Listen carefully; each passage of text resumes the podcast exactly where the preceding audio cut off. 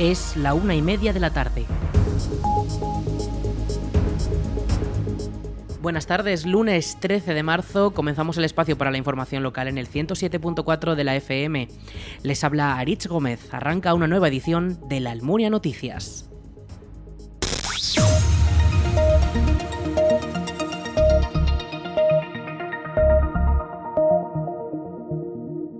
José Manuel Latorre será el candidato de Chunta Aragonesista a la alcaldía de la Almunia. El actual concejal de Cultura y Participación Ciudadana y también tercer teniente alcalde entra en la competición de las elecciones municipales del 28 de mayo tras la retirada de Juan José Moreno, actual cabeza de lista de CHA y teniente alcalde de la Corporación Municipal. Latorre es trabajador social y tiene una amplia experiencia política, ya que su trayectoria incluye un puesto en el pleno, del, en el pleno municipal desde 2003 y 2007 y desde desde 2011 hasta la actualidad. Además, ha formado parte de los dos gobiernos de coalición de CHA con el PSOE que rigen la localidad desde 2015. La agrupación de voluntarios de protección civil para preventivos y emergencias en Valdejalón ha comenzado su periodo para alistarse como voluntario.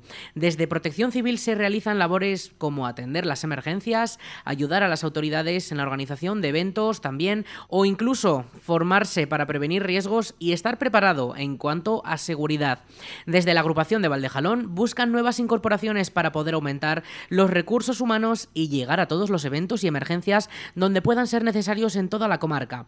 Más información sobre cómo hacerse voluntario de protección civil en el correo voluntarios.valdejalón.aragón.es y en el perfil de Facebook Protección Civil Valdejalón.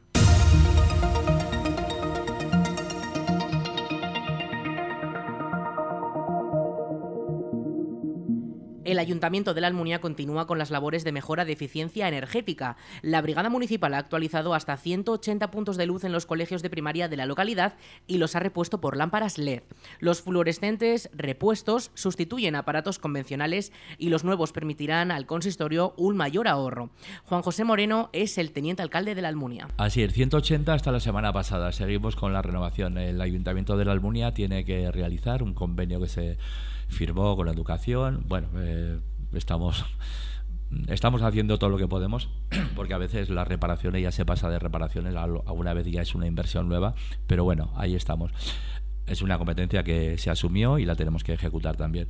Son 180 fluorescentes en el colegio Nertóbriga, que lo que nos ha hecho es ahorrar de 13 kilovatios, la potencia estimada de consumo, hemos bajado a 6 kilovatios con lo cual es un ahorro tremendo. Rebajamos más de la mitad y eso es bueno para eh, eso es bueno para el consumo, para nosotros y, sobre todo por las nuevas tecnologías de hacer esos colegios más eficientes en todo tipo, piensa iluminación, calefacción y en esa en eso estamos estamos colocando también en todos los colegios ya poco a poco eh, pues eh, los light que eran también de otro tipo de, de lámpara que consumía más que sean LED y bueno, pues eh, seguimos poco a poco. Va la brigada a hacerlo porque lo hacemos nosotros mismos, compramos el material, lo efectúa la brigada municipal y por la mañana antes de que vayan al colegio, una hora, hora y media, dos horas, se tratan de ir a esas clases que inicialmente están todas vacías, pero que cuando vienen los niños al colegio, pues algunas se quedan vacías y continúan, pero es un trabajo progresivo. Pero las cifras son estas, inicialmente, al final.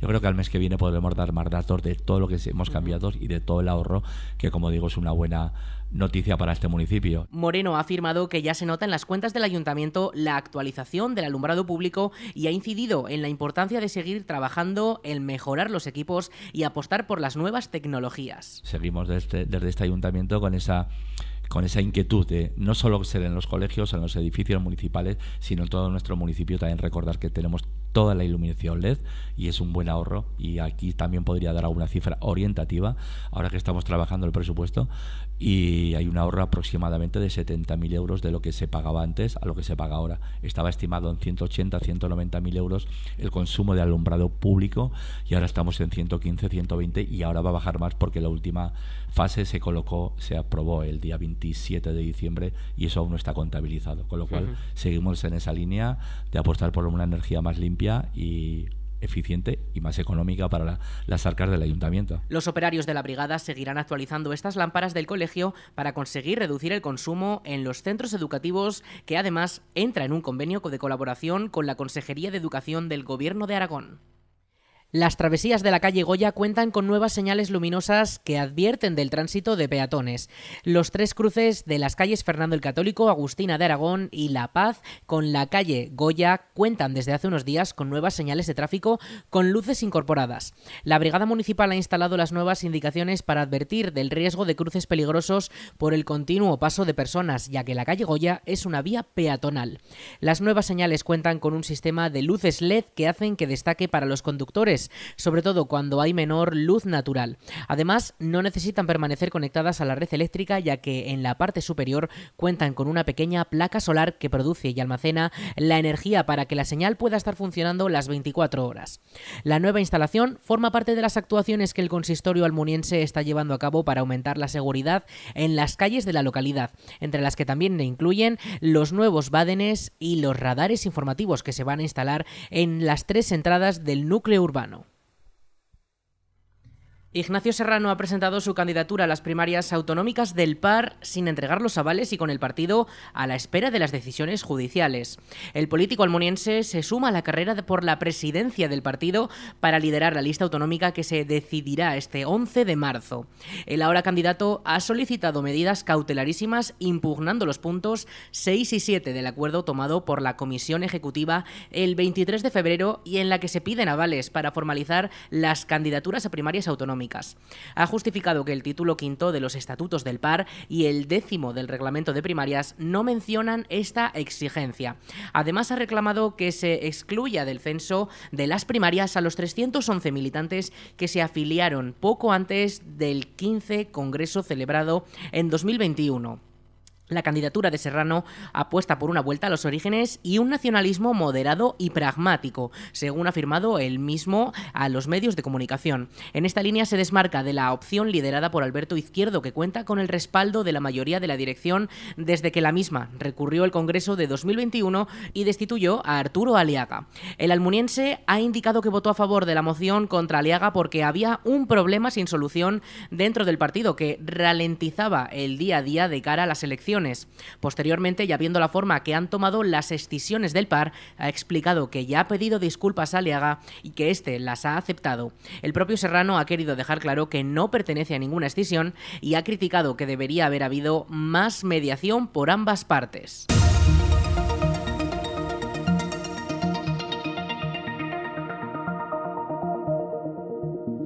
El alcalde de La Muela ha sido denunciado por un presunto delito de prevaricación administrativa, malversación y cohecho. El juzgado de primera instancia e instrucción número 2 de la Almunia ha abierto las diligencias correspondientes contra el edil de La Muela por la denuncia de la secretaria municipal y una técnico de la administración del consistorio. Según los hechos denunciados, el alcalde del partido CHA habría aprobado bases de estabilización, procesos selectivos, celebrado contratos laborales temporales y omitido los procedimientos reglamentarios con el objeto de favorecer a ciertas personas como su actual pareja y diferentes familiares. Según la denuncia, la secretaria municipal ya advirtió de que estas plazas están en fraude de ley o son inexistentes. En cuanto a urbanismo, la técnico de Administración General de este área, que también firma la denuncia, señala que habrían concedido licencias obviando los informes jurídicos para favorecer la implantación de determinadas empresas en el municipio y la ejecución de obras. El juez ha citado a las denunciantes para ratificar la querella en las próximas e irán acompañadas por su abogado. El inicio de este proceso ya se dio con una denuncia por acoso laboral interpuesta a título personal por la misma secretaria municipal en febrero, en la que pidió una orden de alejamiento y donde aseguraba sentirse hostigada por advertir las irregularidades que se presentan en esta segunda denuncia.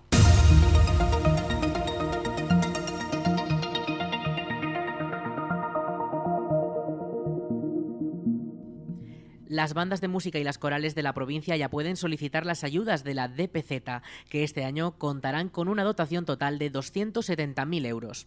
Las bandas musicales contarán con una línea de ayudas de 200.000 euros para los gastos de cursos, seminarios, mantenimiento de instrumentos, vestuario o incluso derechos de autor. Por su lado, las corales contarán con 70.000 euros para gastos de dirección del conjunto o formación musical. Escuchamos a la diputada delegada de Cultura de la Diputación de Zaragoza, Ros con estas subvenciones, la Diputación de Zaragoza pretende favorecer, estimular la calidad técnica e interpretativa de las bandas de música, haciendo posible que puedan realizar conciertos y que sean a su vez centros de formación, de promoción, de difusión y de disfrute de la cultura musical, que contribuye al dinamismo y desarrollo rural de la provincia. También en el caso de las subvenciones para las corales, que también pretenden que puedan hacer acciones formativas, perfeccionamiento del canto coral, aprendizaje y que puedan sufragar gastos relativos, igual que en las bandas de música, la dirección, formación musical a cargo del director, profesores, cursos de formación y que reciban en su conjunto todos los miembros de grupo, también material de mantenimiento, limpieza, gastos de SGAE, cartelería. Agrupaciones como la Coral Almuniense de la Almunia podrán beneficiarse de estas ayudas que dinamizan la actividad cultural y social en los municipios de la provincia. La financiación provincial no podrá superar el 80% del coste de la actividad y desde la DPZ se asegura que su concesión se llevará a cabo siguiendo una serie de criterios diferentes para cada convocatoria. Además, en el caso de las bandas de música, la cuantía recibida no superará los 8.000 euros y las corales deberán tener un mínimo de 12 miembros por cada agrupación para poder optar a estas ayudas. 50 millones de euros es la cifra final que la DPZ destinará a los municipios mediante su plan de ayudas Plus 2023. El plan unificado de subvenciones es la principal línea de ayudas que reciben los ayuntamientos zaragozanos y en esta edición la inversión total permitirá realizar 1.155 actuaciones para mejorar los servicios municipales. En el caso de la Almunia, estas subvenciones permitirán la construcción de la nueva planta potabilizadora para poder acceder al agua de Yesa. Juan Antonio Sánchez Quero es el presidente de la DPZ los ayuntamientos lo que se les da es autonomía. Eh, desde que se puso en marcha, pues hemos invertido la relación eh, que se tenía esta institución con los ayuntamientos, porque hasta que se puso en marcha el Plus, eh, como todos saben, como saben ustedes, los ayuntamientos dependían de la institución provincial y ahora es justamente al revés, que la, la Diputación pues tiene adecuando nuestros presupuestos a las necesidades de los ayuntamientos, las que son eh, sus peticiones y en ese sentido pues les da eh, mucha más autonomía y saben por adelantado eh, con qué dinero van a contar y así pues lo reflejan en sus presupuestos. Del total, 46,5 de los 50 millones de euros del Plus se destinarán a través de subvenciones finalistas y los 3,5 millones restantes se repartirán de manera igualitaria entre todos los municipios sin condiciones, por lo que cada municipio recibirá 12.000 euros para gastar en lo que considere. Los ayuntamientos destinarán el 61% de las subvenciones, unos 28,3 millones de euros, a mejorar la prestación de servicios básicos municipales como la pavimentación de calles, el abastecimiento de agua y el alcantarillado con unos 16 millones. También destaca la seguridad y el orden público con una inversión de 5 millones, los parques y jardines con 2,7, la limpieza viaria con 1,4, la conservación y rehabilitación de edificios o el alumbrado público con un millón cada uno. Es una buena noticia para los consistorios municipales. Eh, llevamos ya seis años con este plan y los ayuntamientos pues lo están, lo están esperando y además eh, supone pues bueno pues una cuarta parte de nuestro presupuesto eh, que se destina pues en este caso a lo que son ayudas y subvenciones. El plan unificado de subvenciones fue creado hace seis años por el actual equipo de gobierno de la DPZ y supuso la unificación de todas las líneas de subvenciones con las que la Diputación de Zaragoza ayudaba a los ayuntamientos zaragozanos.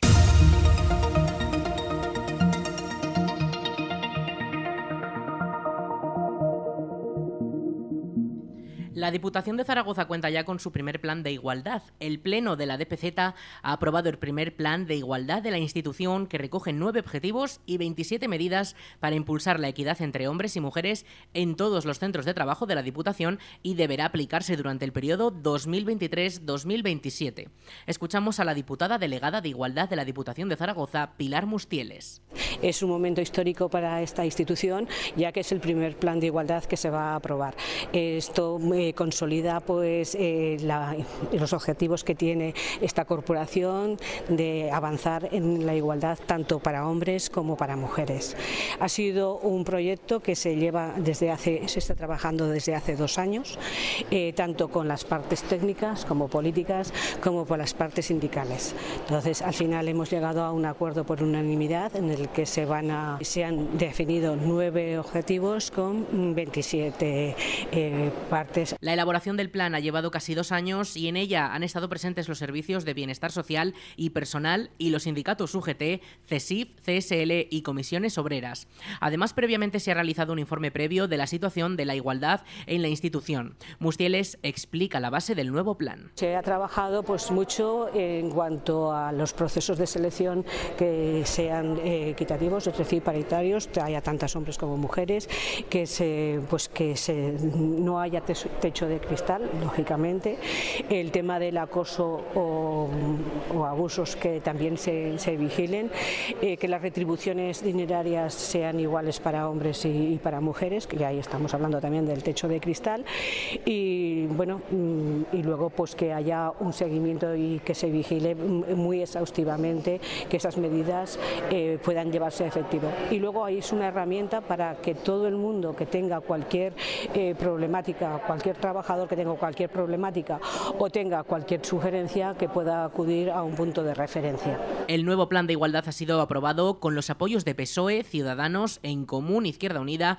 y Podemos Equo. Por su parte, PP y Vox se han abstenido. El mismo pleno ha aprobado también la adhesión de la Diputación de Zaragoza a la red Aragón Diversa, una asociación de entidades locales aragonesas acogedoras con la diversidad afectivo-sexual. Todos los partidos, excepto Vox, han votado a favor de esta adhesión.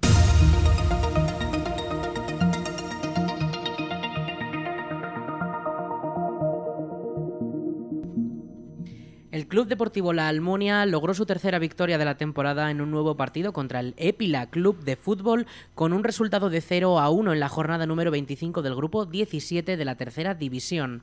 El equipo de la Almunia ganó con un gol marcado en propia puerta por el equipo contrario. Fue el epilense Jorge Ruiz a los 10 minutos de comenzar la segunda parte el que sumó el único tanto del partido en el marcador. La victoria de este pasado domingo mantiene al equipo de la Almunia en la última posición, la número 16 de su grupo, con 16 puntos en total. Tan solo quedan 5 partidos por jugar y el equipo almuniense acumula 3 victorias, 7 empates y 15 derrotas. El próximo partido será este domingo 19 de marzo a las 5 de la tarde, en la jornada número 26 de la temporada y se disputará frente a la Asociación Deportiva Almudévar en el Tenerías de la Almunia. Vamos con la previsión del tiempo.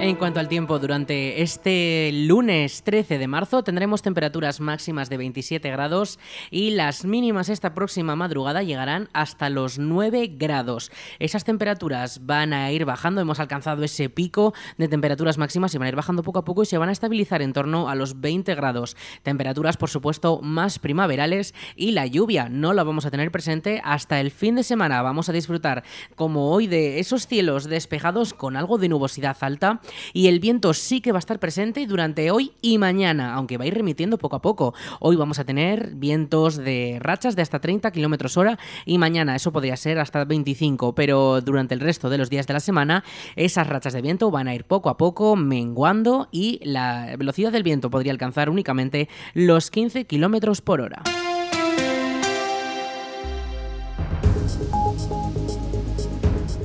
Hasta aquí la información local en la Almunia Radio. En unos minutos a las 2 toman el relevo nuestros compañeros de Aragón Radio Noticias. Más información en laalmuniaradio.es.